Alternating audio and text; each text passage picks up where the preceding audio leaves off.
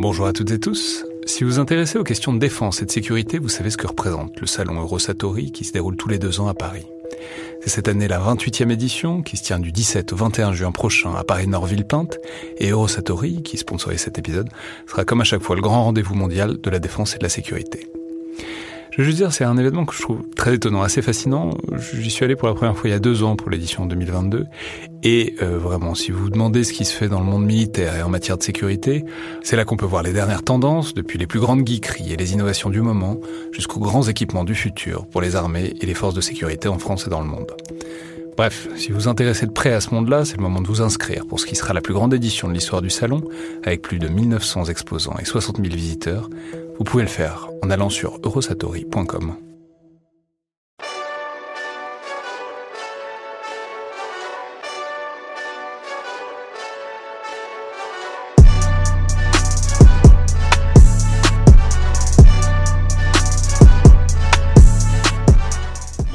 et tous et bienvenue dans le Collimateur, le podcast de l'Institut de recherche stratégique de l'école militaire, l'IRSEM, consacré aux questions de défense et aux conflits armés.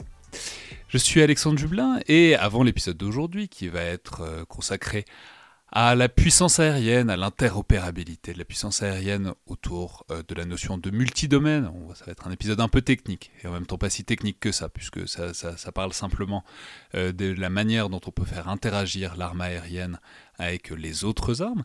J'ai le plaisir de recevoir à nouveau par téléphone euh, Joseph Enrotin, le rédacteur en chef de notre partenaire, donc DSI, Défense et Sécurité Internationale. Donc bonjour Joseph. bonjour.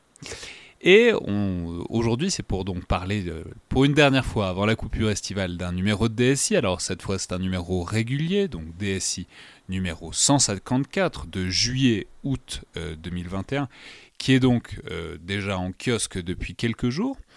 Et alors, comme toujours, c'est des varias dans les numéros réguliers. Et euh, dans le numéro qui nous intéresse aujourd'hui, j'aurais aimé commencer. Euh, alors, il y a plein de choses. Évidemment, il y a des veilles stratégiques, notamment sur la marine chinoise. Il y a des dossiers très intéressants sur euh, les OMLT, c'est-à-dire le mentoring d'autres armées, sur une histoire aussi par Michel Goya de la présence française en Afghanistan. Donc, je recommande très vivement, évidemment, le numéro pour, toutes ces raisons-là. Mais j'aurais aimé commencer d'abord par alors une rubrique qui est assez récente, mais qui est très appréciée, je sais, qui est euh, ce, que vous appelez la question qui fait débat. Alors, c'est-à-dire, c'est quelqu'un qui vous pose une question généralement sur Twitter et vous y répondez euh, en détail sur deux ou trois pages. Et la question qui fait débat aujourd'hui est consacrée au MGCS, donc le programme de char d'assaut franco-allemand, européen, euh, on, va, on va en parler, mais qui est, on le sait, à la fois un des très gros programmes d'armement européen des années à venir, euh, à l'instar du SCAF aussi, mais qui est aussi un gros casse-tête, et on sait la source d'énormes tensions entre la France et l'Allemagne tout comme le SCAF d'ailleurs. Alors, Joseph, qu'est-ce que vous, avez conclu, disons, de, au sujet de ce MGCS Donc, l'article est intitulé Le MGCS, un programme risqué. Est-ce que c'est un programme qui va dans le mur? Est-ce que c'est un programme qui va pouvoir surmonter ces contradictions? Puisque, évidemment, quand on parle de coopération européenne, c'est euh, des questions d'armement et industriel, c'est aussi évidemment des questions très politiques et stratégiques. Alors absolument, ce sont des questions euh, euh, éminemment politiques et en particulier au regard en fait de deux cultures technologiques qui sont différentes et de deux stratégies des moyens qui sont différentes entre a priori donc la, la France et l'Allemagne, qui sont pour l'instant les deux euh, piliers, si vous voulez, du, euh, euh, du, du, MGCF. Alors en, en France, finalement, les, les, choses sont très codifiées, les choses sont très réglées. il y a une validation politique d'un programme et à partir de ce moment-là, on a la DGA qui va gérer les choses avec, euh, donc les, industriels qui vont concevoir. En Allemagne, c'est différent. Euh, le poids finalement de l'exécutif par rapport au législatif est plus restreint, la marge de manœuvre euh, des industriels au regard euh, du législatif est un petit peu plus importante, il y a donc plus de validation, plus de lobbying qui se, fait comparativement à la France. Et donc le résultat des courses, évidemment, c'est que la, gouvernance générale des programmes militaires est beaucoup plus instable euh, dirons-nous, en, en, Allemagne qu'en France. Et donc, évidemment, bah, quand on fait un programme en, bilatéral franco, franco-allemand, ce différentiel dans les gouvernances, évidemment, se ressent, et c'est tout à fait vrai, évidemment, pour le SCAF. Hein, il y a eu toute une série de, débats autour de son évolution, de, de son avenir ça l'est également pour le euh, MGCS, donc qui est plutôt que d'être un char de combat euh, à proprement parler, est un système comprenant un char. Donc un peu à l'instar du, SCAF, euh, il n'y a pas que l'avion piloté en tant que tel, il y a également toute une série de choses à côté qui vont servir le, le, système. Alors du coup, on peut se dire, ben, tiens, finalement, ce, programme est-il amené à, survivre ou pas? Alors, évidemment, dès lors qu'il est question de questions politiques, il n'y a pas de déterminisme en politique, donc tout est possible. Maintenant, il faut néanmoins constater quelque chose euh, d'un point de vue cette fois-ci euh, euh, stratégico-opératif, c'est que euh, le MGCF, comme le SCAF d'ailleurs, euh, est un système qui est destiné à entrer en service grosso modo à partir de 2040. Et 2040, ça correspond à quoi? Ça correspond grosso modo, euh, là aussi à la, à la grosse louche, aux 60 ans qui séparent, si vous voulez, la conception du char Leclerc en France, du char Léopard 2 euh, en Allemagne, avec la fin de leur carrière. Et ces 60 ans, euh, si on fait le delta entre euh, donc 1980 cette fois-ci et ce qui se passe auparavant, 1920, on s'aperçoit que ces 60 ans, ben, c'est une période qui est absolument gigantesque du point de vue euh, comment dirais-je, de, de, de l'histoire des, des, chars, vu qu'entre 1920 et 1980, on passe grosso modo du Renault SP-17, un des tout premiers chars, on va dire, produits en grande série, euh, au char Leclerc, et puis bah, finalement, le char Leclerc, après une rénovation à mi-vie, euh, va rester en service grosso modo jusqu'en 2040. Euh, même chose pour le, le, Léopard 2. Ce que je veux dire par là, euh, c'est que finalement, les armées n'auront pas trop le choix. On voit très bien qu'il faut conserver une capacité à tir de, de, comment de puissance de feu sous blindage et avec mobilité, donc traduction concrète, le char de, le char de bataille, avec un punch qui sera d'autant plus important qu'on pense maintenant à des canons de 130 ou de 140 mm euh, plutôt qu'à des canons de 120 mm. On voit bien qu'il n'y a pas de substitut pour l'instant euh, à ce type de, de, système et que donc si les armées veulent continuer euh, à assumer leur mission et en particulier dans un contexte de retour à la haute intensité pour la France et puis d'un autre côté pour l'Allemagne dans un contexte finalement de pérennisation de leur mission première qui est celle de la défense territoriale, eh bien il y aura un besoin par rapport à ce système-là. Donc évidemment, il va y avoir euh, de, la, de la rumba politique, si vous me passez l'expression. Euh, il va y avoir des, des, négociations qui seront très dures, très âpres, d'autant plus que d'autres États sont susceptibles euh, de rejoindre ce, ce, programme MGCS. On a parlé de la Grande-Bretagne, on a parlé de la Pologne, la Belgique semble s'y intéresser également. Et donc, in fine, le résultat des courses, c'est que vous vous retrouvez avec un programme qui est non seulement très structurant euh, à l'échelle européenne, mais qui est en plus très structurant de l'avenir des forces armées elles-mêmes. Euh, donc voilà, le politique devra quelque part trouver sa place par rapport à ces, à ces facteurs-là, bah, étant entendu évidemment que euh, le politique n'a manifestement euh, ni en Allemagne ni en France euh, envie d'abandonner cette, cette capacité, on va dire, tir, tir tendu avec protection et mobilité. Donc ça, il y aura de la rumba, il y aura beaucoup de négociations, elles seront sans doute extrêmement âpres extrêmement dures parce que l'enjeu est très important, y compris l'enjeu euh, financier, budgétaire. Euh, mais quelque part, les deux États ne peuvent pas faire sans. Euh, faire sans, ça voudrait dire bah, prolonger encore de 20 ans euh, les Leclerc et euh, les Léopard 2, bah, sachant que leur conception de base à ce moment-là aura déjà plus de 60 ans. Oui, ce que vous soulignez, c'est que d'un simple point de vue industriel, par exemple, personne n'est capable de sortir des tubes de canon euh, en quantité suffisante pour un programme à l'heure actuelle, ni aujourd'hui ni demain, et que donc il n'y a, a, que en mutualisant les, capacités de production industrielle qu'on a une chance de pouvoir sortir une série de chars, euh, disons, aux, aux, spécificités euh, qui correspondent au combat de demain, quoi. Ah, tout à fait. Il y a, euh, cette question industrielle, bien, évidemment. Euh, on n'est plus aujourd'hui sur les, standards de la guerre froide, hein, quand les Allemands disaient, ben voilà, nous on va construire plus de 6000 chars. On n'en est absolument plus là euh, aujourd'hui. L'infrastructure industrielle en France ou en Allemagne n'est absolument plus euh, adapté à de, gros volumes de production, même suivant nos standards actuels. Hein, en France, on est quand même passé d'un peu plus de 800 chars Leclerc à 222 actuellement, donc c'est-à-dire une division par quatre. Mais il est évident que produire pour de si petites séries, bah, c'est pas très intéressant. Euh, aussi bien pour la pour la France que pour euh, que pour l'Allemagne. Et si on veut produire en mutualisant, en disant ben voilà pour euh, X États il faudra X centaines de, de systèmes, à ce moment-là, plus aucune industrie nationale n'est en mesure de fournir ces X centaines de systèmes. Donc, on est quelque part acculé à la coopération. Alors, il y a évidemment énormément de choses dans ce numéro 154 de DSI. On a, il y a notamment, je, l'avais presque oublié, il y a un immense dossier sur euh, la récente guerre entre le Hamas et Israël. Mais bon, on en a fait une émission ensemble avec Michel Goya, donc on va peut-être pas revenir dessus. Mais puisque vous parliez du retour à la haute intensité et aussi de la notion de défense territoriale, c'est-à-dire l'idée qu'il faudrait pouvoir défendre un territoire, par exemple le territoire français, il y a aussi un très grand dossier euh, qui émane d'ailleurs d'un commandant qui est à l'école de guerre sur l'A2AD euh, français. Donc l'A2AD, je vais rappeler, c'est un concept qui est relativement récent, qui a une vingtaine d'années, qui est euh, ce qu'on appelle l'anti-access area denial c'est-à-dire la capacité à empêcher des ennemis, et notamment une aviation ennemie, de pénétrer sur un territoire.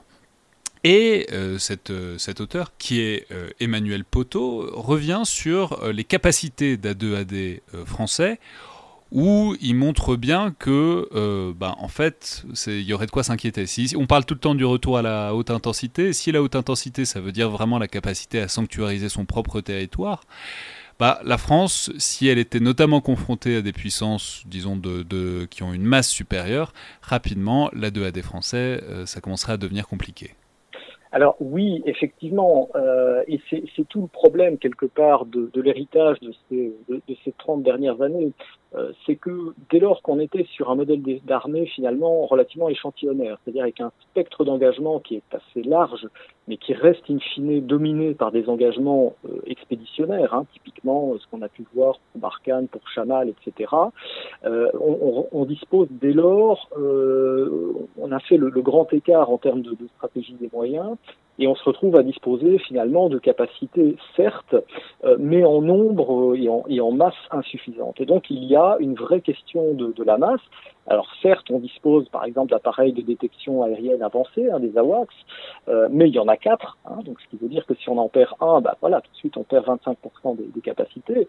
Alors certes, il y a des batteries antiaériennes, euh, comment dirais-je, euh, de, de, longue portée, donc il y a des Mamba, donc qui est l'air de, de, moyenne portée, mais il n'y a que 8 batteries, donc ce qui veut dire que c'est quand même assez, euh, euh, c'est quand même assez court. Et c'est d'ailleurs, ce sont d'ailleurs des batteries qui ont été euh, acheter, si vous voulez, en ayant en tête la nécessité de pouvoir les projeter sur des théâtres extérieurs pour protéger, en l'occurrence, non pas le territoire français, mais protéger les bases aériennes à partir desquelles on aurait été amené euh, à opérer.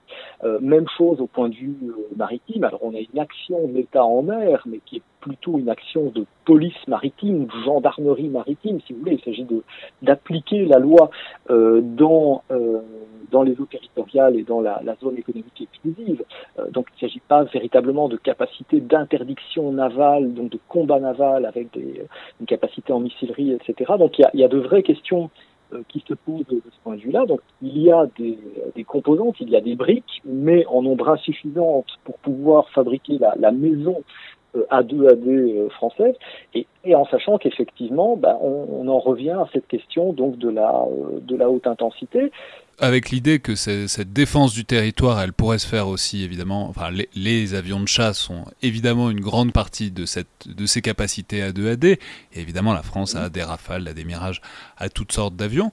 Mais euh, si on pense vraiment à la haute intensité, si on pense vraiment à un territoire français qui se fait attaquer, par exemple par la Russie ou par, par disons des, des, puissances qui ont des vraies flottes d'avions de chasse, ben, l'attrition serait telle que, vu la quantité d'avions de chasse français, en fait on ne peut pas se fier là-dessus, en tout cas on ne peut pas s'y fier très longtemps euh, face à une attaque qui serait euh, longue et soutenue, disons.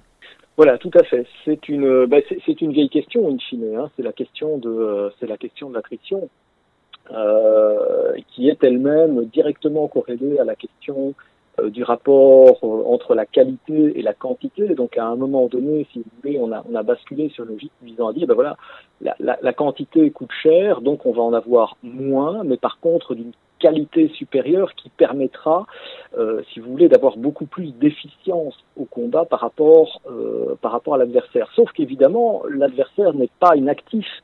Euh, et, il effectue lui aussi un certain nombre de progrès qualitatifs, tout en maintenant une quantité euh, raisonnable et respectable. Et donc le, résultat des courses, c'est que l'écart, se creuse.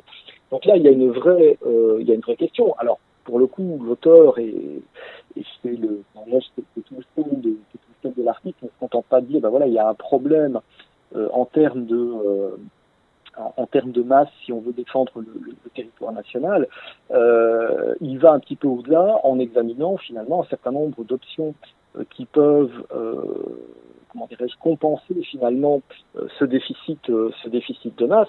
Alors pour le coup, effectivement, bah, il fait d'une certaine manière une très belle synthèse euh, au regard de, de, tous les débats qui animent évidemment euh, la, le, le, le, Cénacle stratégique hein, depuis, euh, depuis pas mal de, de temps maintenant.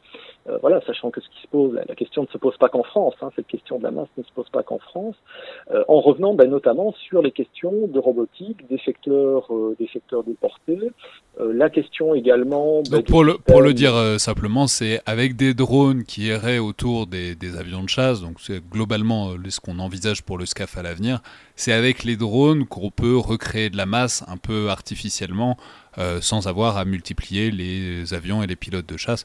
Voilà, l'idée qu'avec un système de combat, un avion et plein de drones autour, c'est comme ça qu'on peut recréer de la masse euh, à moyenne, à moyenne échéance, disons. Ah, tout à fait. En fait, cette question finalement de, de la masse, c'est pas une question fondamentalement, et vous avez tout à fait raison, d'avion euh, ou de, de, de pilote, c'est d'abord une question de salve.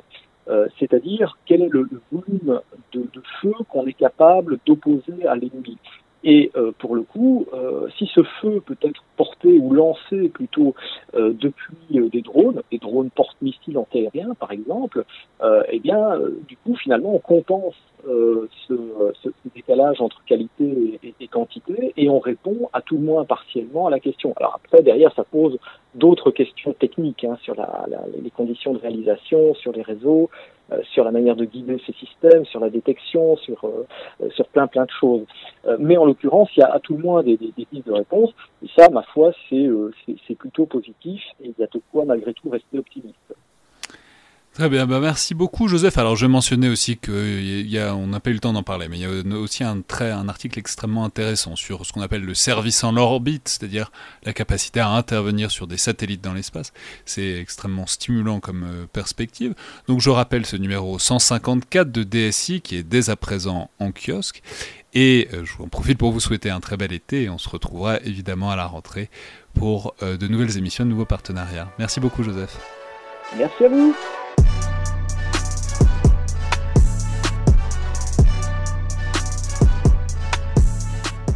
Bonjour à toutes et tous, et aujourd'hui pour parler disons d'opérations aériennes, mais aussi euh, de plus que ça, puisqu'il va s'agir de se demander aussi comment on peut associer et combiner la force aérienne avec euh, d'autres entités. Hier, aujourd'hui et demain, j'ai le plaisir de recevoir trois auteurs d'une toute récente revue qui est en train de naître et qui va voir ces jours-ci paraître son premier numéro, intitulé Vortex, revue associée donc à l'armée de l'air et de l'espace, et édité par le CESA, le Centre d'études et de stratégie aéronautique. J'ai donc trois invités aujourd'hui. Tout d'abord le colonel Jean-Christophe Noël, que les auditeurs connaissent depuis quelques semaines, et un bunker sur la bataille d'Angleterre, et il n'ignore donc rien de votre goût très compréhensible pour les Spitfire, et de votre passion beaucoup plus regrettable pour le film Midway, qui est sorti il y a deux ans. Je vais préciser que vous êtes aussi officier de l'armée de l'air, évidemment, mais désormais en retraite, ou réserviste, euh, ancien pilote de chasse aussi, chercheur associé à l'IFRI, et en poste au CESA, vous êtes aussi rédacteur en chef adjoint de la revue Vortex. Donc bonjour bienvenue à nouveau dans le collimateur. Bonjour Alexandre. Alors mon deuxième invité aujourd'hui est Vincent Touré, chargé de recherche à la Fondation pour la recherche stratégique, donc bonjour. Bonjour. Et enfin, mon troisième invité est Pierre Grasser, docteur en histoire des relations internationales. Bonjour. Bonjour.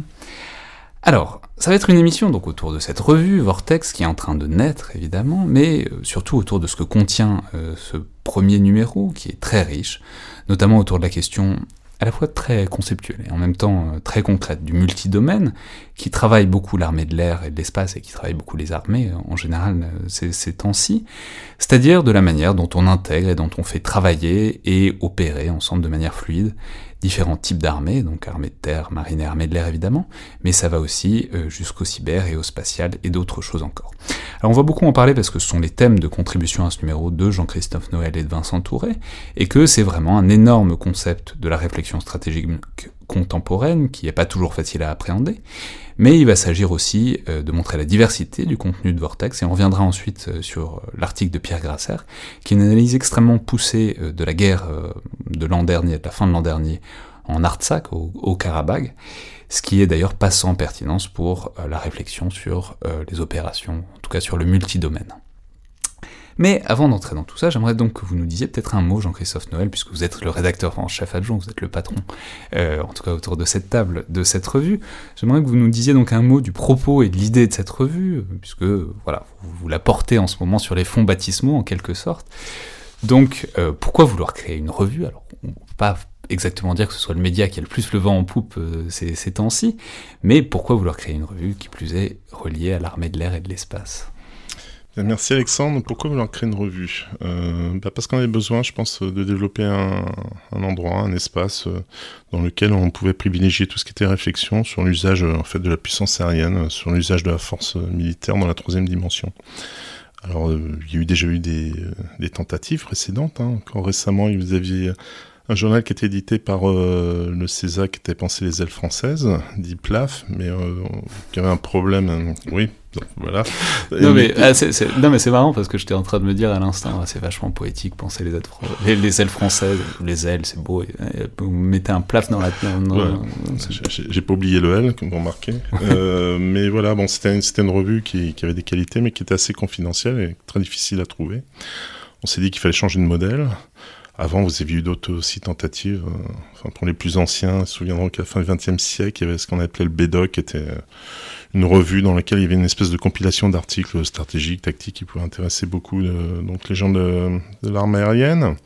Encore avant, vous avez la fameuse force aérienne française, euh, FAF, pour French Air Force. French Air Force, je confirme. Il va falloir arrêter avec les acronymes. Et euh, voilà, mais qui, qui, était née après la Deuxième Guerre mondiale et qui s'est éteint euh, au début des années 70. Donc voilà, c'est pas quelque chose de complètement nouveau, il y a eu des tentatives avant. Simplement, on a essayé de leur penser un petit peu à nouveau frais en essayant donc de développer une, une revue avec comité de, rédac de rédaction qui incorpore une, pour la moitié des militaires, pour la moitié des gens de, de l'université ou des think tanks, etc. À la fois pour justement pour avoir ce, éviter l'entre-soi, essayer d'avoir un brassage entre les deux communautés. Et le fait que Vincent, par exemple, soit, soit présent comme Pierre est justement une des preuves de l'intérêt d'un tel brassage, à mon avis. Alors on peut préciser que c'est une revue qui est disponible sur le site de l'IRSEM. Tout à fait. Alors euh, effectivement, on a prévu de donc il y a une revue papier nous avons entre les mains. Il y aura une revue, il y a évidemment une revue qui elle est aussi électronique. Elle est mise en place sur le site de l'IRSEM et sur les différents sites de l'armée de l'air. Euh, on a un mail, si les gens veulent nous joindre, peut-être euh, on pourra leur envoyer les PDF sans problème. C'est vortex la revue euh, gmail.com. C'est pas très original. Vortex la revue en un mot. J'avais pensé à tu t'es vu, tu t'es vu quand t'as lu, mais c'était compliqué pour un, un étranger de l'écrire. Donc euh, voilà. Donc Vortex la revue gmail.com. Alors vous leur envoyez des PDF gratuitement Alors la revue est gratuite, elle est en français et en anglais, parce que si on veut en fait qu'elle soit diffusée et puis que les gens profitent et qu'on ait un retour, il fallait évidemment que, que ces deux langues en tout cas soient, soient, soient proposées. Mais alors dans, dans votre introduction, vous je, vais quand même vous coincer sur un truc que vous dites dans l'introduction. Je ne sais pas si vous pensiez que ça allait passer inaperçu. Vous dites à un moment dans l'introduction que les aviateurs n'ont pas la réputation d'être des grands intellectuels et que ça explique aussi euh, la, création de la revue. Alors dites-nous un mot de ça. Non, mais c'est certain. Quand on pense euh, aviation, on pense pas en premier lieu euh, à des intellectuels qui ont marqué, je dirais, le champ. Euh, voilà, on associe plus euh, le pilote de chasse, on associe plus une culture qui est liée à ça, etc., que vraiment des réflexions. D'ailleurs, le nombre de, penseurs aériens, donc même eu la, la publication récemment d'une anthologie très dense, enfin, voilà, spontanément, on ne pense pas à des, gens très connus. C'est peut-être Gallois en France qui serait, euh, qui est un aviateur, mais, finalement il a bifurqué vers une réflexion sur tout ce qui était l'utilisation du nucléaire. il y, a assez peu de gens. Et la réflexion, c'est pareil, il y a des grands trous. Vous avez les premiers, les précurseurs. On pense à Douai, évidemment, on pense à Trenchard, qui n'était pas forcément un théoricien d'ailleurs. On pense à Mitchell, et puis il y a un grand trou, puis soudainement il y a Boyd, il y a Warden, et puis plus rien derrière. Donc voilà, pourtant il y a des tas de choses qui se passent. Il y a vraiment, et ça mérite, euh, je pense, beaucoup de réflexion, ça mérite beaucoup d'interrogations, de, débats, etc. On s'est dit que c'était une bonne idée à travers une revue justement de, bah, de promouvoir ce débat. Pierre Grasser Oui, euh, sur euh, la question de, la pensée aéronautique, selon moi, il y a aussi un paramètre, c'est que les forces aériennes sont en général relativement récente déjà de fait, et euh, c'est un vivier réduit, donc euh, ça contribue à expliquer le, peu de production.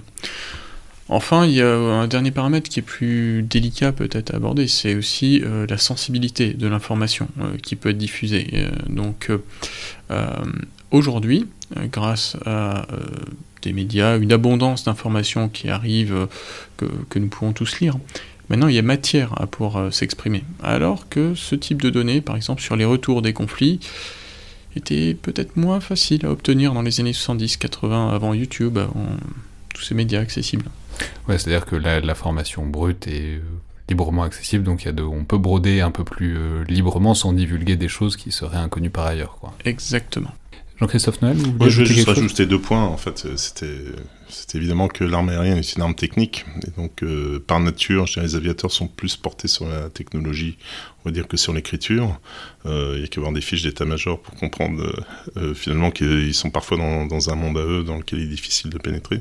Le deuxième Point. Les aviateurs font des moins bonnes fiches que les marins et les terriens J'ai très peu lu de fiches de marins, malheureusement. Bah, c'est vrai qu'apparemment chez les marins, il y a un besoin de faire des phrases qui, qui, est, connu. C'est ce qu'on dit dans certains films. Mais il y, a un, autre point qui est peut-être moins développé souvent, mais je pense qu'on a une vraie culture orale aussi, et pas forcément écrite. C'est-à-dire, en fait, vous apercevez que bah, quand vous faites une mission, etc., les, débriefings sont oraux. Vous s'apercevez qu'il y a beaucoup de transmissions, euh, c'est pas qu'une légende, mais dans les barres d'escadrille. C'est-à-dire là où finalement les pilotes se retrouvent après le, après le travail, ils échangent sur l'expérience de la journée ou sur des missions anciennes, etc. Et donc il y a une espèce de rétec qui se fait naturellement par la voix, parfois par les mains aussi, euh, à travers différents gestes qui sont connus, et qui fait que cette, euh, je dirais, cette culture écrite est moins prégnante que peut-être que dans d'autres armées. Donc en fait, si, si, la, la, réflexion stratégique aérienne tarde à émerger, c'est qu'on traîne pas assez dans les bombards. Et c'est parce que c'est là que c'est là qu'a lieu l'émulation intellectuelle. En tout cas, oui, c'est sûr qu'il faudra des scribes en tout cas pour la transmettre euh, rapidement. C'est très bien aussi les, les, les, cultures orales qui se transmettent. Alors, euh, euh, passons, je vais commencer à l'aborder, mais passons donc au, gros, très gros morceau de ce numéro, qui est donc un dossier avec beaucoup de contributions donc sur le multidomaine. Et euh, je dois dire que je me réjouis beaucoup de cette occasion d'en parler, parce que je vais confesser que c'est un concept qu'on voit un peu partout depuis euh, quelques années, disons, et que je trouvais depuis un moment assez intimidant et assez même euh, indigeste, pour tout dire, vu de loin. Alors, on en trouve parfois euh, des itérations euh, variées, euh, il y, a même beaucoup de vocabulaire, parfois on parle de MDO, donc Multi-Domain Operations, parfois de MDB, Multi-Domain Battle, parfois de MDC2, dont j'ai déjà oublié à quoi ça correspondait, donc voilà, il y, a toute une profusion qui contribue aussi à obscurcir un peu de quoi on parle. Et souvent, ça, toute les, la réflexion, disons, sur le multidomaine dérive vers des considérations sur l'intégration informationnelle, la guerre réseau-centrée, l'objectif d'opérer des systèmes de systèmes, c'est-à-dire autant de choses qui ont l'air euh, extrêmement importantes, mais qui sont quand même pas bien faciles à se représenter euh, quand on n'a pas les mains dedans, quand on ne travaille pas directement euh, dans ces domaines-là. Donc j'aimerais d'abord euh, commencer par un peu démystifier le concept et euh, déblayer le terrain en essayant de poser la définition la plus simple possible, simple dans tous les sens du terme. Si je vous dis à tous les trois que quand on parle de MD, donc de multi-domaine au sens large, on parle simplement de faire opérer efficacement les différentes branches des armées ensemble. Est-ce que j'ai bon ou est-ce que je suis vraiment trop trop trop vague? Je sais pas qui veut me corriger. Ah, comme on dit aussi dans, un autre, euh, dans, une autre série bien connue, c'est pas faux. Mais euh, je pense que ça, il faut aller un petit peu plus loin. En fait, euh, le multidomaine, c'est d'abord une réponse à un problème. C'est-à-dire le problème qu'ont les Américains, parce qu'évidemment c'est un concept américain, qui est traduit par multimillier multichamp. Et on va parler donc par commodité peut-être ici de multidomaine les Américains sont face à un problème, c'est-à-dire que quand on repense tous à ce qui s'est passé il y a 30 ans, où ils ont triomphé pendant la guerre du Golfe, mais ils sont incapables, enfin, ils ont beaucoup de difficultés aujourd'hui pour reproduire la même campagne. Pourquoi? Parce que tout simplement, leurs adversaires se sont adaptés.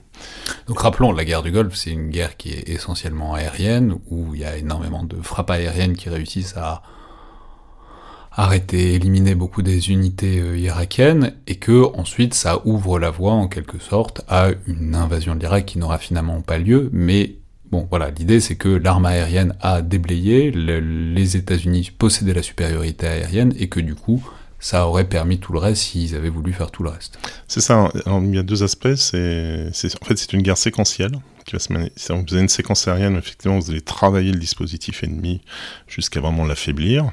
Et après, bah, une fois qu'il est plus ou moins en lambeau, en tout cas, on sent qu'il est très perméable, on va donc faire intervenir euh, les forces terrestres, euh, bah, qui vont un petit peu cueillir euh, finalement toutes ces unités qui sont en train de se débander, et pour assurer donc la conquête des objectifs initiaux.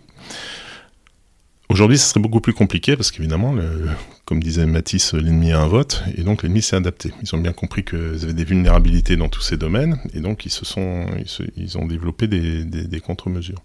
Et ce que remarquent les Américains, c'est par exemple pour euh, obtenir la supériorité aérienne, ce serait beaucoup plus compliqué face aux Russes et face aux Chinois.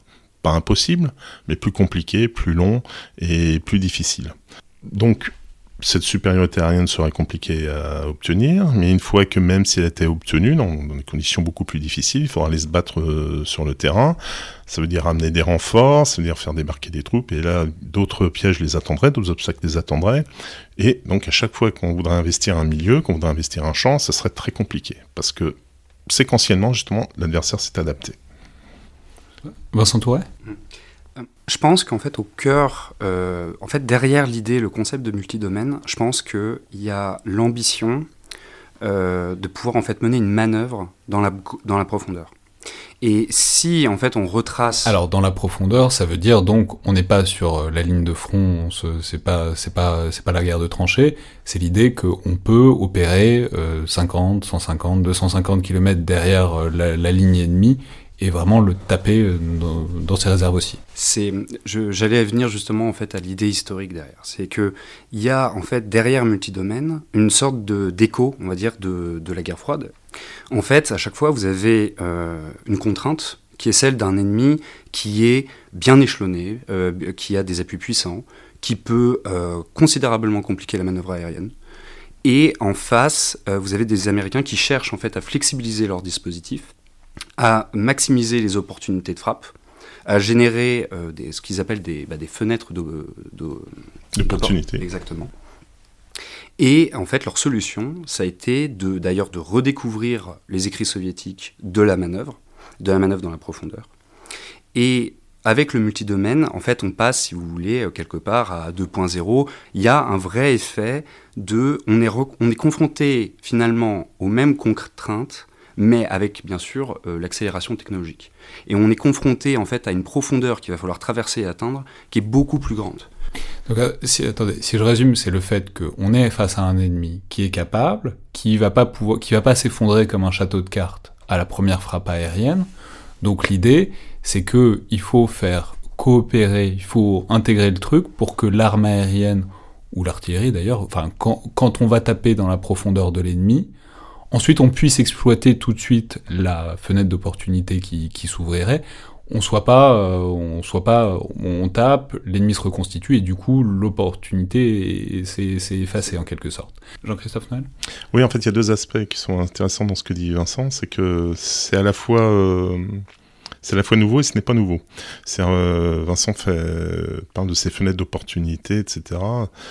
Euh, en fait, c'est un vocabulaire qui est employé depuis très longtemps. Le problème qu'ont les Américains, c'est puisqu'ils ne sont plus capables de faire la guerre du Golfe, c'est comment ils vont casser le dispositif en face.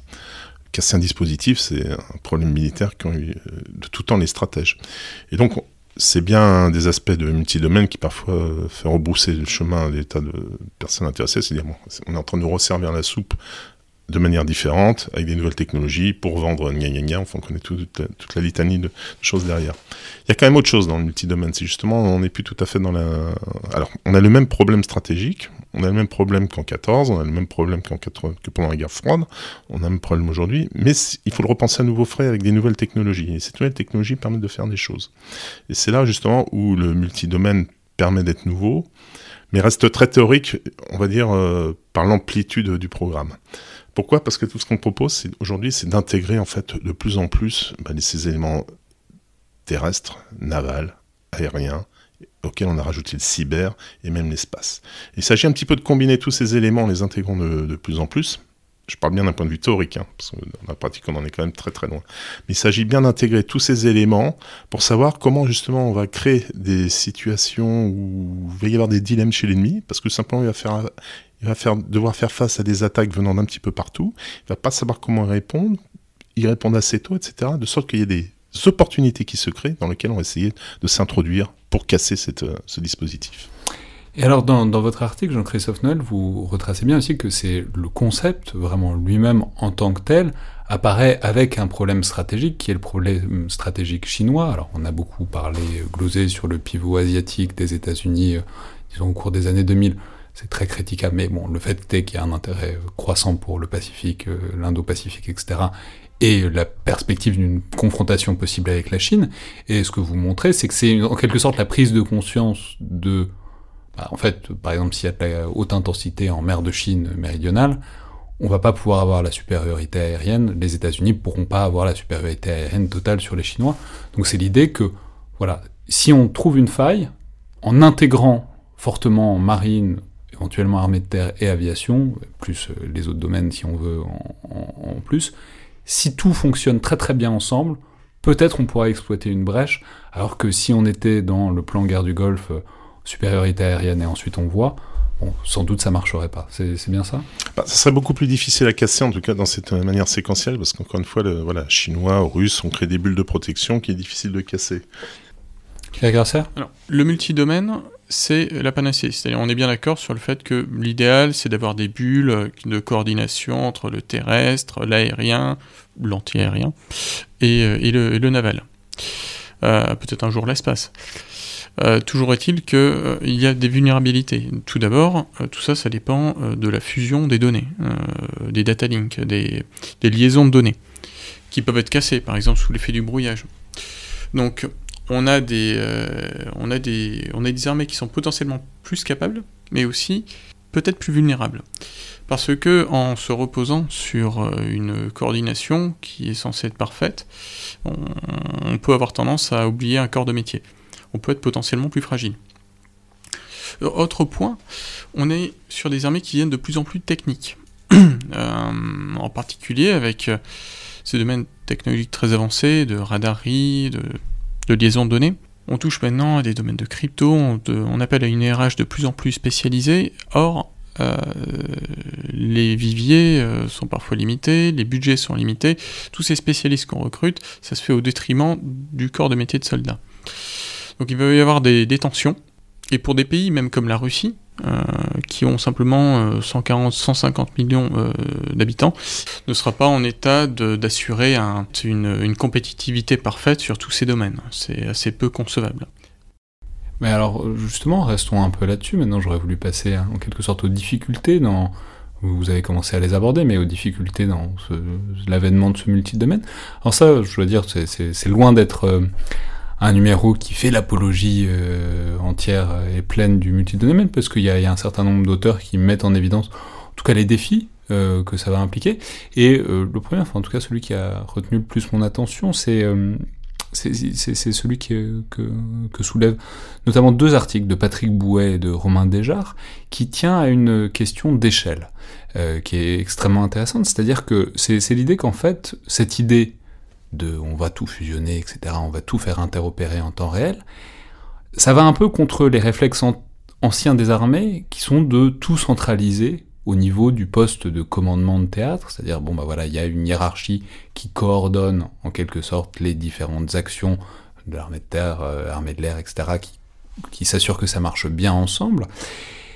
Et ce que disent ces deux auteurs de manière différente, mais ce qu'ils disent tous les deux, c'est que si on veut que ça marche, en fait, ce, ce multidomaine, il faut que ce soit fait au niveau tactique, c'est-à-dire au niveau le plus proche du terrain. Il faut que ce soit vraiment les types qui sont euh, soit dans les airs, soit sur le sol, soit au plus proche de l'action, qui le fasse, et que donc ça implique en quelque sorte de laisser une marge de manœuvre et de décision très large aux échelons tactiques, c'est-à-dire aux échelons quand même inférieurs traditionnellement dans la hiérarchie militaire, et que ça, bah, ça c'est quand même un changement de manière de penser et de manière de faire qui va peut-être pas être évident de, à mettre en place.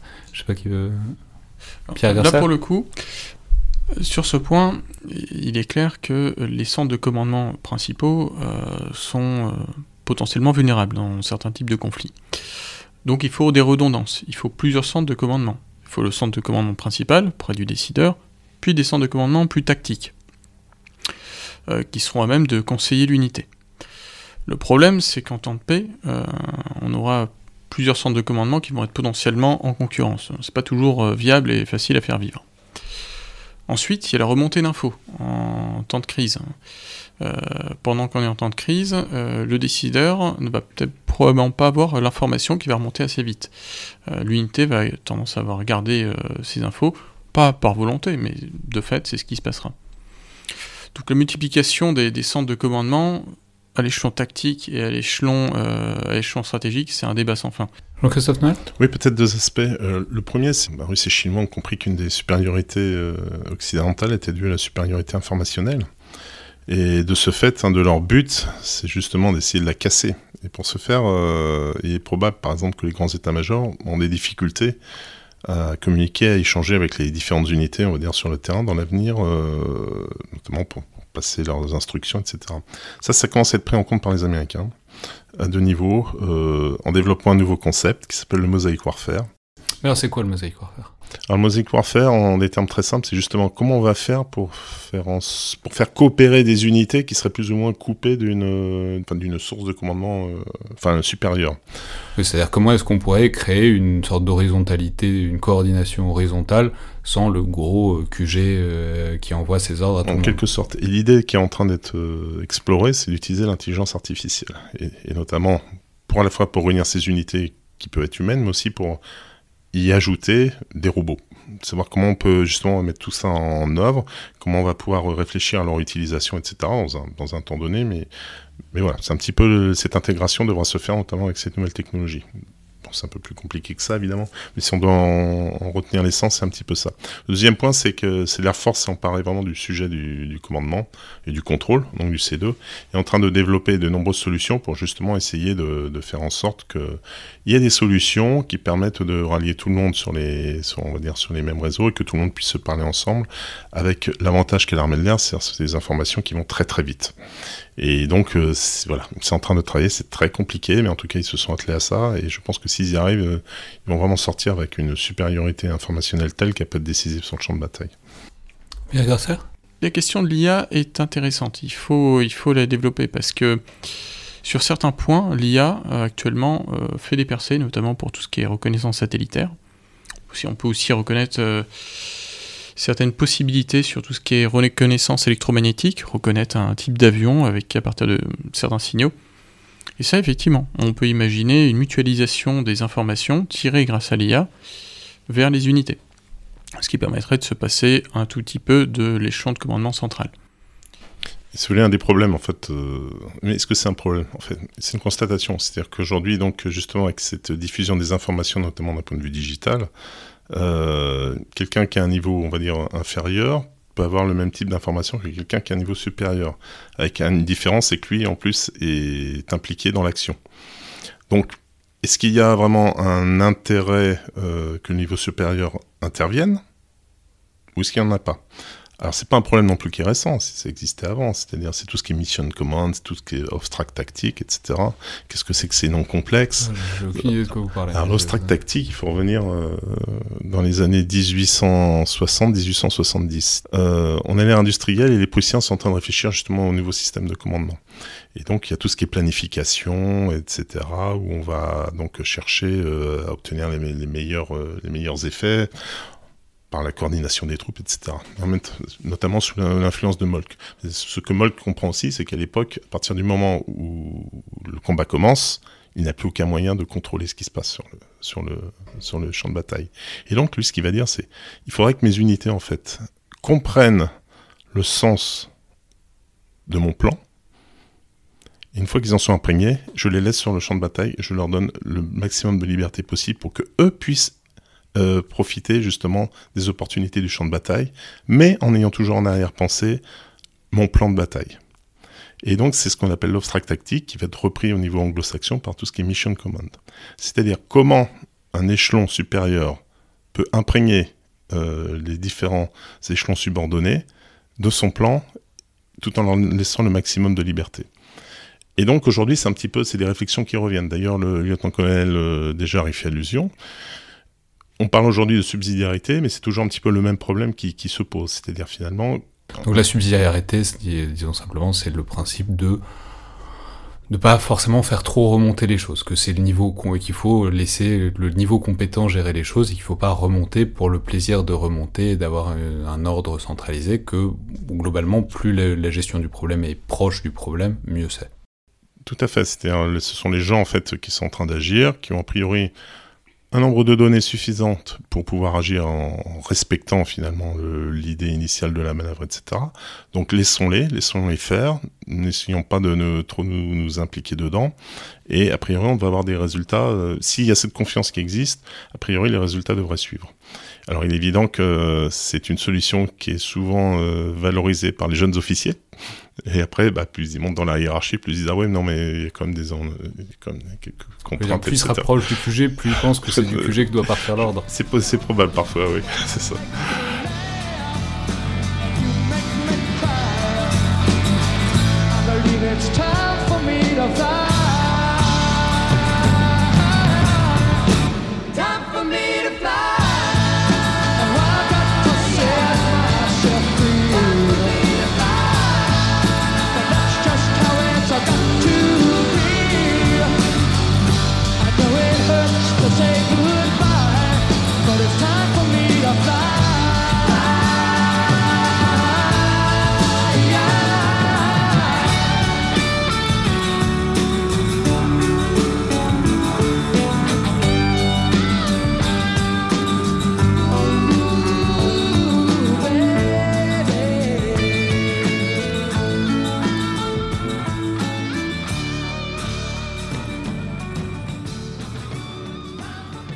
La Chine, on a dit que c'était un peu face à la Chine, que le problème s'était posé pour les Américains, même si c'était déjà quelque chose qui traînait. Donc le multidomaine a émergé pour faire face à l'éventualité d'un conflit de haute intensité face à la Chine.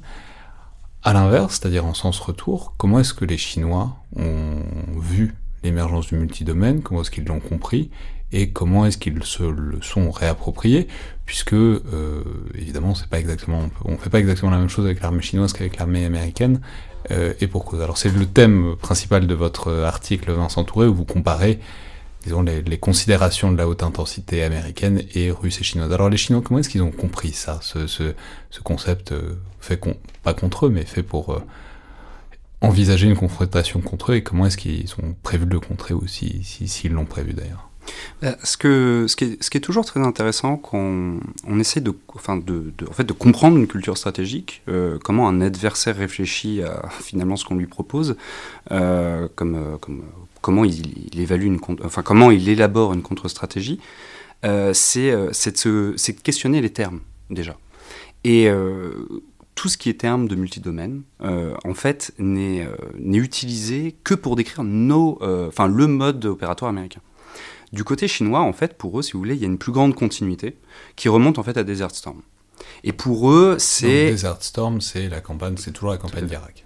Euh, tout à fait. Et euh, c'est euh, en fait la, puisque eux en fait ils avaient une évaluation du conflit qui était beaucoup plus, on va dire pessimiste pour les forces américaines. Ils pensaient que ça prendrait beaucoup plus de temps. Et en fait ils ont été sidérés vis-à-vis -vis de la puissance aérienne et ils ont été surtout impressionnés par le côté non cinétique en fait euh, du, euh, du conflit. Où, et ce qu'ils ont retenu, c'est l'idée qu'on peut justement déstabiliser, désorganiser un dispositif euh, adverse, en fait en ciblant précisément des, des, nœuds nodaux, enfin des, des, points centraux de son dispositif, notamment les points qui géraient l'information. Donc là, on retombe sur les questions de. Donc en gros, ce qui les a impressionnés, c'est pas la puissance des bombes américaines et leur capacité à frapper, c'est leur capacité à frapper au bon endroit euh, le dispositif irakien C'est le côté systémique, je dirais, de ces frappes. Et en fait la précision de celle-ci. Donc c'est à la fois la coordination, la, bonne collecte des informations, la, coordination des frappes et l'extrême précision de ces frappes. Et, euh, quand, euh, et du coup, ils ont lancé toute une vague, si vous voulez, d'études sur euh, justement Desert Storm, donc, qui ont eu une incidence en fait sur leur, leur, texte programmatoire, avec en fait beaucoup plus d'ailleurs que chez les Russes, vraiment une idée, vous savez, le changement civilisationnel. C'est-à-dire que pour les Chinois, on sort de l'ère industrielle et l'information est devenue reine. Et c'est cette information qu'on doit en fait agréger le plus efficacement possible et qu'on doit préserver le plus efficacement possible. Donc là, concrètement, c'est la question des capteurs, la question justement du développement spatial. Et donc les Chinois sont très attentifs à ça. Et de l'autre côté, pour justement contrer euh, la maestria américaine, euh, c'est viser ce qui fait sa force. Donc euh, c'est essayer, plus quand on parle justement des stratégies d'interdiction euh, euh, donc chinoises ou russes, les Chinois, eux, en fait... Donc d'interdiction, c'est l'idée qu'on ne laisserait pas l'espace aérien aux Américains. On pourrait leur disputer au moins. L'espace naval aussi. Oui, exactement. Et tous les espaces, en fait, tous, les milieux. Tous les espaces. En gros, on ne laisserait pas les Américains faire comme chez eux. En tout cas pas proche de la Chine. Et mais du coup, si vous voulez, c'est pas c'est pas aussi simple qu'une bulle qui va, si vous voulez, repousser tous les tous les éléments de l'adversaire. C'est on va viser par exemple ses structures, donc sa génération de puissance, ses bases aériennes par exemple. Euh, c'est on va essayer d'attaquer euh, directement ses capteurs, donc les attaques électromagnétiques, euh, comme disait Pierre tout à l'heure, le brouillage. c'est cette façon dont réfléchissent les Chinois. C'est une idée asymétrique. C'est faire sien la puissance de l'adversaire, mais comme on ne peut pas faire, on n'a pas encore les moyens de cet adversaire-là, on va essayer de les intellectualiser, de les interpréter d'une façon qui va, qui va le mettre en défaut. Oui, c'est juste une remarque. Ce que dit Vincent est intéressant, c'est-à-dire, euh, effectivement, on a tendance euh, à considérer euh, chinois et russes un petit peu en réaction à nos propres modes d'action. Et souvent, je pense dans la mentalité de beaucoup, on se dit que ça va être quelque chose de défensif à travers ces bulles. C'est une espèce de ligne magino-électronique. Or, pas du tout. Pas du tout. Et c'est, je trouve, un, c'est pour ça que je souhaitais qu'il y ait un article justement qui développe les, visions russes et chinoises. C'est qu'eux aussi vont être offensifs et que ça va pas être simplement une bulle, c'est aussi ils ont compris comment on fonctionnait et ils vont lancer des tentacules pour essayer de faire en sorte qu'on soit beaucoup moins efficace. Et ça me paraît très important. Et, alors justement, si on peut compléter, donc ça c'est la vision chinoise qui est euh, très subtile, très moderne, etc. Est-ce qu'on peut dire un mot de la vision russe de ce multidomaine, c'est-à-dire qui, si je l'ai bien compris, vous allez me dire, est quand même un peu plus rustique que la, la, la, perception chinoise, qui est euh, une intégration une intégration de plusieurs domaines et d'une fusion d'informations, mais peut-être pas de manière aussi modulaire que ce que proposent les Chinois. Pierre Grosser? Alors, ça, le point rustique, c'est un point. Jusqu'à 2012-13, j'en étais parfaitement d'accord. Euh, seulement, il y a eu euh, des ruptures euh, en termes d'équipement, ce qui fait que ils amènent maintenant des choses qui sont bah, pas si rustiques que ça. Il y a des liaisons de données, du brouillage assez avancé, assez évolué. Et ils ont des moyens défensifs et offensifs qui sont globalement compétitifs. Donc euh, rustique, je sais pas. Ensuite, ils ont des problèmes, euh, je dirais pas budgétaires. Ça, c'est ils sont pas tellement touchés par les problèmes budgétaires. Par contre, problèmes RH qui ont été évoqués tout à l'heure. On ne peut pas tout faire. Hein. Quand on tient le plus grand pays du monde, on ne peut pas tout faire. Donc, alors que les Chinois ont globalement une, un secteur, ils ont à défendre le littoral, surtout, euh, il y a un peu, effectivement, les, régions euh, face face à l'Inde.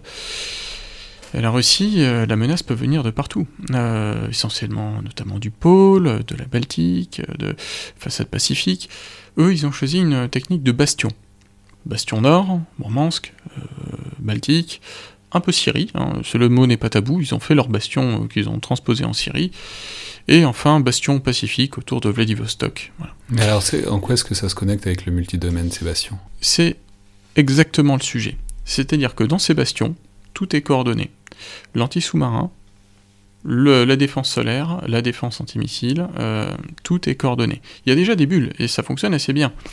Bon, seulement, ils ont été obligés de choisir. Donc les bulles, c'est toujours une bulle informationnelle où tout se connecterait, tout serait intégré ensemble. Donc ces bulles-là, elles existent, mais c'est pas une grosse bulle sur toute la Russie, c'est une grosse bulle à des points de passage, disons, pour euh, si quelqu'un voulait en voulait à la Russie. Voilà, exactement. C'est quand même des dimensions souvent assez respectables. Hein. C'est des bulles de déni d'accès qui mesurent parfois. On est sur des rayons qui font parfois 1200 km. Hein. C'est vraiment. Mais à l'échelle de la Russie, effectivement, ça laisse beaucoup de trous. C'est une technique assez différente. Si je peux euh, juste euh, compléter les propos de Pierre. En fait, pour, pour, on va dire pour grossir le trait, un russe vous répondrait que le multidomaine, concrètement, euh, c'est la façon de faire de la, de la Russie depuis euh, l'ère soviétique. Et euh, l'idée d'intégrer tous les moyens, en fait, pour le plan, c'est en fait ce qu'ils essayent de mettre en œuvre depuis au moins les années 30 et surtout depuis les années 70. Si vous voulez, pour la Russie, l'idée est de maximiser une force. D'un point de vue d'ailleurs euh, assez, euh, assez cinétique d'abord, il s'agit de maximiser la masse, il s'agit de maximiser la, la, rapidité de cette masse, et puis il faut la préserver par la surprise.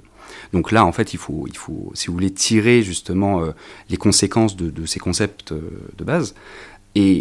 Eux, la façon dont ils ont, enfin, la solution qu'ils ont trouvée, c'est que il faut atteindre la profondeur, donc la grande distance de l'adversaire, les points qui sont importants chez lui. Et pour ça, il faut une subordination complète euh, de tous les éléments, qu'ils soient aériens, qu'ils soient balistiques, qu'ils soient euh, électroniques, euh, qu'ils soient maintenant cyber, plus tard spatiaux, pour justement permettre à un groupe de l'atteindre, une fois en fait le dispositif ennemi percé. Mais un groupe quoi? Un groupe terrestre? Un groupe de fantassins? C'est là que c'est intéressant, c'est que à l'époque soviétique, par euh, le, privilège de la masse euh, russe, vous aviez une conception qui était résolument terrestre. Vous aviez ce qui s'appelait les groupes opérationnels de manœuvre, qui étaient de sortes de grosses armées euh, blindées, qui étaient en fait là pour s'introduire une fois la percée effectuée. Et aujourd'hui, comme vous n'avez plus ces moyens massifs, il y a une prise d'ascendant en fait des éléments du feu russe, de la frappe russe, pour en fait atteindre la profondeur. Et donc, à atteindre la profondeur, d'une manière ou d'une autre, toujours essayer de taper le point névralgique de l'adversaire, plus forcément en arrivant euh, en char avec l'étoile rouge dessus, mais en tout cas, euh, essayer de détruire un nœud. Plutôt avec un Iskander, si vous voulez. Avec, donc un Iskander, un missile à, à longue portée. Jean-Christophe Noël? Peut-être oui, pour donner une petite profondeur historique à ce que dit euh, Vincent. En fait, il faut bien voir euh, ce qu'est l'art opératif qui est né euh, de la guerre civile russe à la fin des années 1910. Et donc leur idée, c'était de démanteler aussi le système adverse en cassant le front et après, en faisant euh, venir euh, donc tous les chars, tout ce qu'ils pouvaient, euh, pour aller chercher justement ces nœuds de commandement, etc., et faire en sorte que l'ennemi soit complètement, devienne impuissant, soit paralysé. Donc il y a cette idée de profondeur, il y a cette idée justement de lancer des éléments pour casser le dispositif adverse. Comme le dit très bien Vincent avant, c'était d'un point de vue terrestre. Aujourd'hui, simplement, ils sont en train de transposer l'idée on va dire d'un point de vue plus aérien, avec l'association du cyber, avec l'association de l'espace, etc. C'est-à-dire, je vais pas envoyer donc des masses de fantassins, je vais pas envoyer de la cavalerie, je vais pas envoyer des chars, non, je vais envoyer des missiles pour aller casser justement cette profondeur, en utilisant le cyber, en utilisant l'espace, etc. Mais des missiles qui sont euh, ciblés efficacement parce qu'on a su intégrer euh, le renseignement spatial, le renseignement aérien, etc. C'est en fusionnant toutes ces données-là, etc., que on peut envoyer son missile sol-sol moyenne portée euh, au bon endroit. Quoi. Oui, et c'est ça qui m'intéressait dans l'article de, Vincent, c'est vraiment euh, pour que nos jeunes officiers français soient bien conscients que simplement, si un jour on était amené, il y a une crise face à la Russie, etc., ça sera pas simplement, allez, on va y aller, puis on va voir ce qui se passe. C'est que les Russes aussi euh, peuvent agir, et peuvent agir sur nos points nodaux, sur nos points de commandement, etc. C'est quelque chose qui est très important. Il y, a, cette espèce de continuité stratégique euh, chez les Russes qui me paraît essentielle, même si encore une fois, les moyens sont différents. Mais cette idée demeure. C'est comment je vais taper dans la profondeur, pour démanteler le système adverse. Euh, on a vu en Syrie quelque chose d'assez intéressant, en Syrie, en Libye également. Euh, c'est le travail des Russes pour euh, préparer leur frappe, leur future frappe de missiles de croisière. Ils envoient des drones, des drones légers de reconnaissance 3D, mais avant, bien avant, quelques six mois avant la frappe, donc c'est euh, sont des ah, drones. Ils les envoient pas alors que ça pète déjà, ils les envoient quand tout va bien, etc. Et que, que, personne s'énerve trop parce qu'il y a un drone qui passe. effectivement, c'est un signal faible, c'est un signal faible de, qui annonce leur future frappe. Ils stylisent des drones d'ailleurs qui sont souvent assez démarqués. Ils n'ont jamais été présentés en salon, ils n'ont pas vraiment de nom. On sait qu'ils servent à ça. Et voilà. Et ils sont photographiés par tout un chacun. Et personne ne se pose vraiment de questions. Seulement six mois après, il y a une frappe de calibre qui arrive dessus. Donc ça, c'est leur méthode à eux de fonctionner. D'autres puissances utilisent purement du ciblage satellite Non, voilà. Euh, donc les Russes sont, sont plus vraiment sur euh, des méthodes rudimentaires. Hein. Ils utilisent des drones qui fonctionnent avec du, de la géolocalisation GLONASS, avec des, optiques de, de, reconnaissance 3D. On est sur quelque chose d'assez moderne.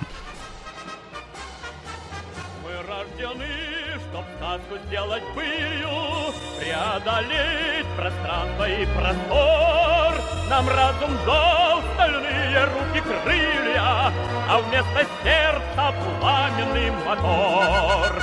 Все выше, выше и выше Стремим мы полет наш гиб, И в каждом пропеллере дыши Спокойствие наших границ, Бросая ввысь свой аппарат послушный, или творя невиданный полет, Мы сознаем, как крепнет флот воздушный, Наш первый в мире пролетарский флот.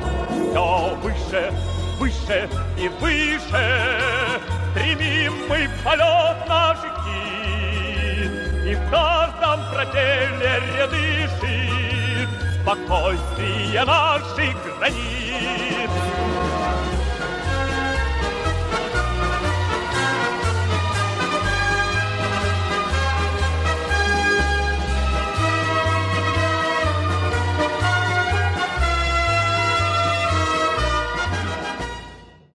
En fait, on peut tout faire rentrer dans le multidomaine. Dès le moment qu'il y a des forces qui opèrent, ça peut, euh, c'est susceptible d'entrer dans du multidomaine, c'est-à-dire de la coordination, si on essaye d'imaginer comment on pourrait s'en servir dans 2 ans, 5 ans, 10 ans, etc. C'est quand même plus que de la coordination, hein. c'est bien de l'intégration.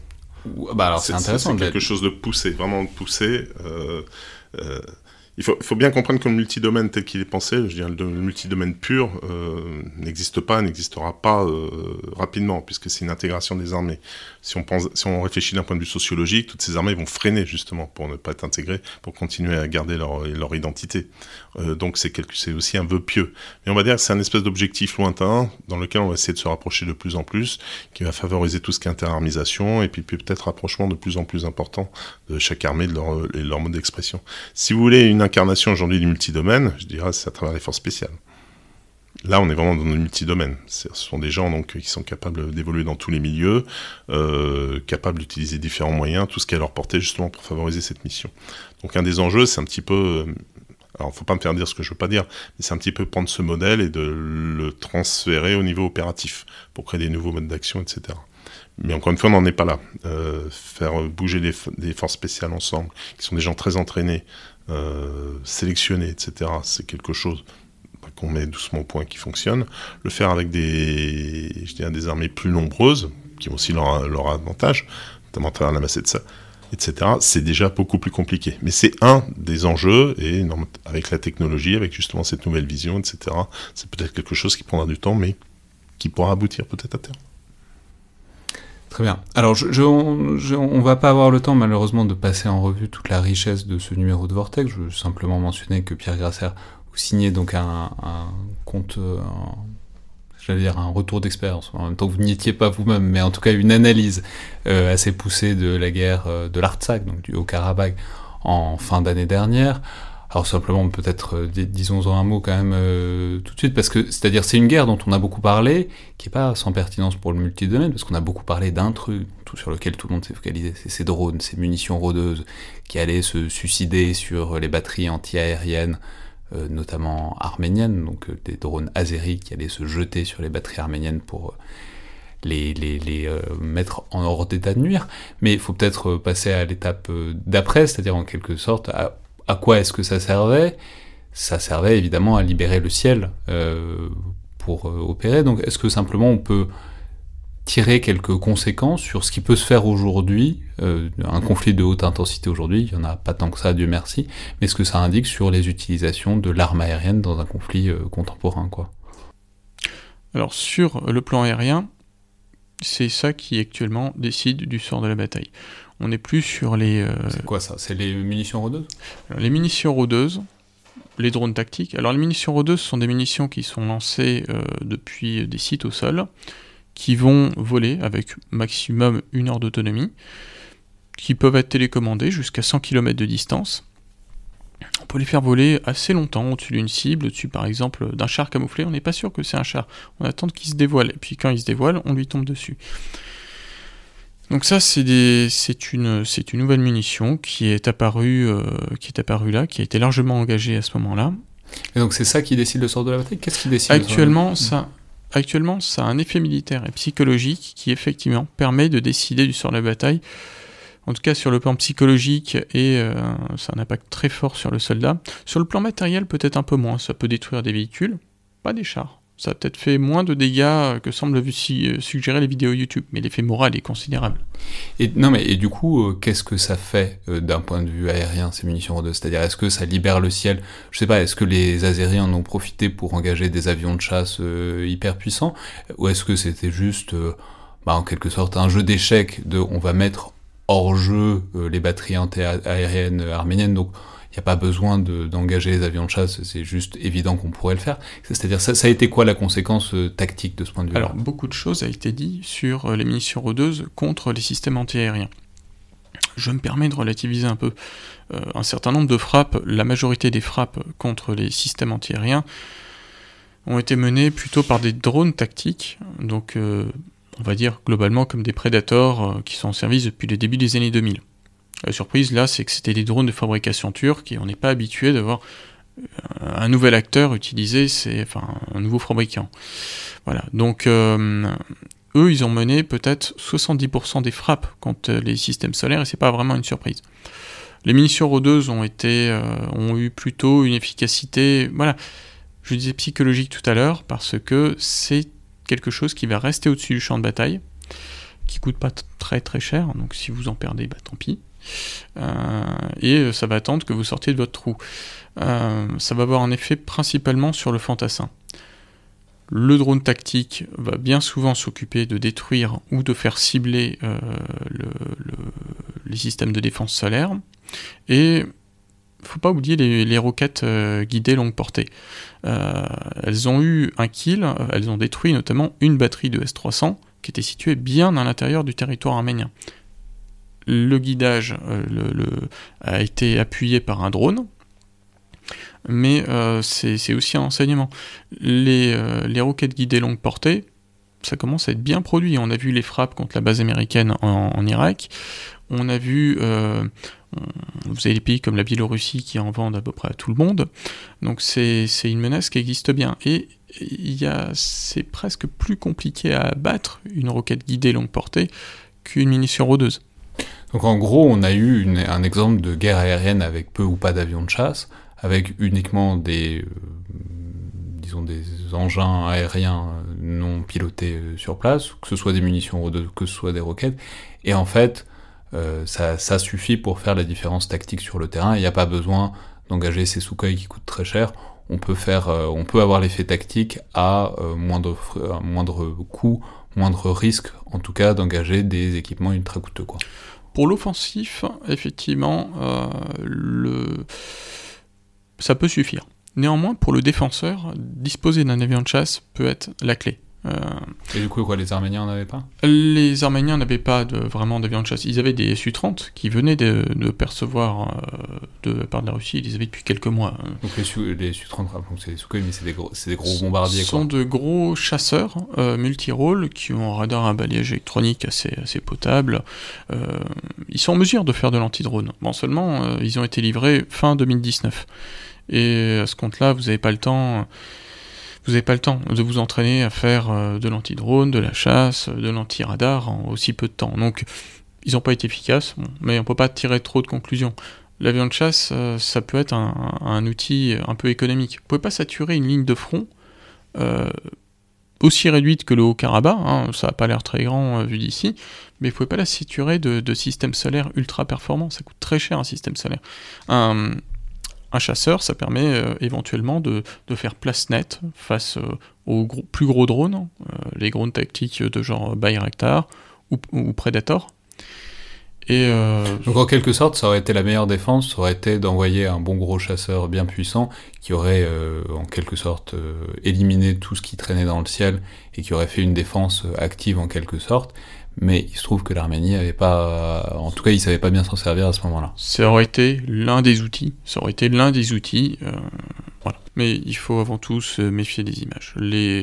Et du ressenti qu'on a, c'est les drones suicides, ils ont été utilisés, mais ils ont utilisé quasiment tous les stocks. C'est-à-dire que si la guerre avait duré ne serait-ce que deux semaines de plus, vu les stocks qu'avait l'Azerbaïdjan, c'était fini. Ça coûte assez cher quand même.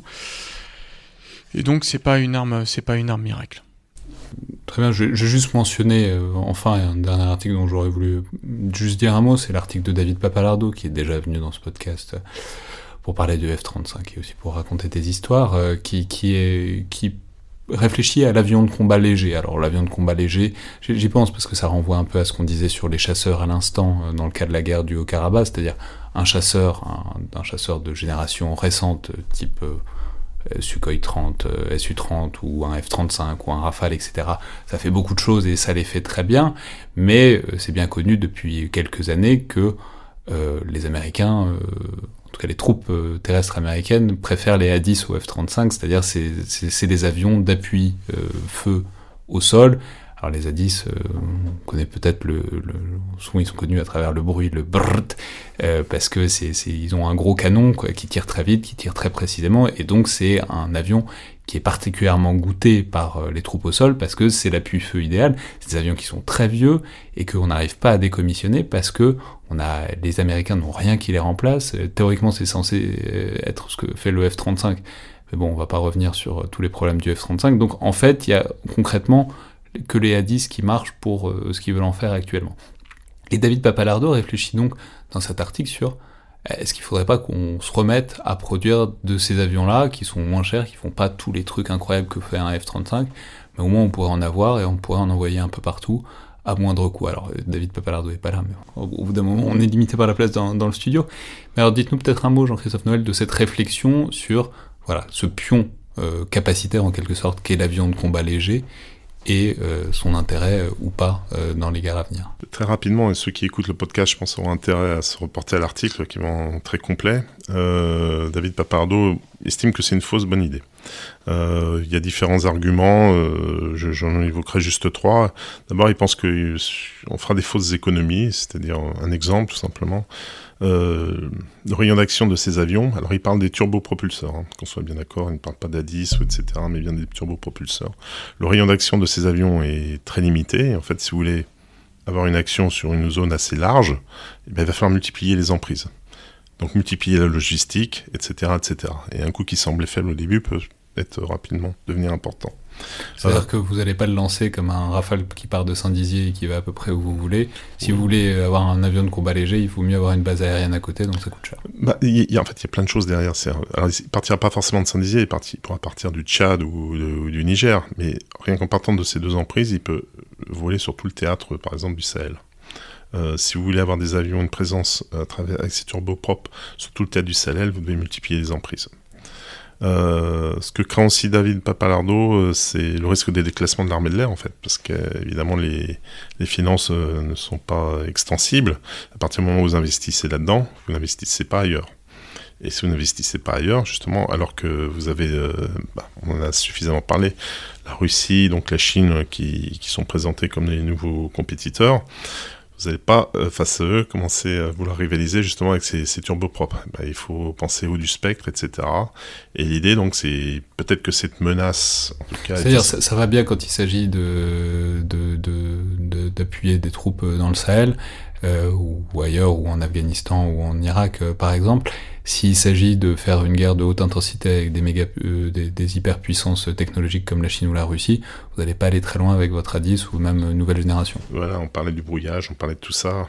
C'est pas, pas une solution, je veux dire, qui est, qui est, qui est impossible, mais simplement, euh, si vous commencez à faire de l'appui, de l'appui aérien, etc., il faut d'autres solutions et il faut emporter, bah, il faut emporter de l'armement, il faut emporter des, justement des, euh, des moyens de, qui vous permettent de discuter avec les troupes au sol de manière sécurisée, etc., etc. En fait, on passe dans une autre dimension. Le dernier argument donc qui met en avant, c'est celui du solaire, tout simplement. C'est que ces avions sont très vulnérables au feu euh, qui viennent du sol quand vous avez justement des avions plus, plus complexes, on peut estimer que justement on a, on a mis tout ce qui était autoprotection dedans et avec un niveau suffisamment élevé pour en tout cas espérer qu'il y ait une survivabilité sur un champ de bataille de haute intensité. Pierre ça Actuellement, on observe euh, une demande du marché pour les avions de combat à réaction léger. Donc on a pas mal de succès euh, avec la Chine, notamment avec son JF-17, et on voit que tout le monde s'y met progressivement. C'est-à-dire les grandes puissances, les Russes ont annoncé leur programme, qui va être lancé par Suroy, un réacteur, un, appareil euh, monoréacteur. Et on a les États-Unis qui ont un appareil mystérieux qui a déjà volé, mais qui est monoréacteur qu'on voit qu'il y a. Donc ça c'est un truc donc beaucoup plus léger, c'est pas un F-35, c'est pas le c'est pas le haut du spectre, un truc qui peut faire plein de choses, c'est un avion relativement léger quoi. Et c'est plutôt orienté export, c'est-à-dire que les puissances qui le produisent sont pas vraiment vocation à l'utiliser et on déclare vraiment pas à part les États-Unis, mais pour des quantités légères, c'est plutôt orienté export. Et il y a une demande export si on regarde euh, la Serbie qui est intéressée par le JF-17 chinois, ça va pas de soi. C'est pas un, client traditionnel de voilà. Mais c'est juste que la Russie, qui d'habitude fournit la, la, Serbie, actuellement ne propose que des MiG-29. C'est biréacteur, c'est dur à maintenir.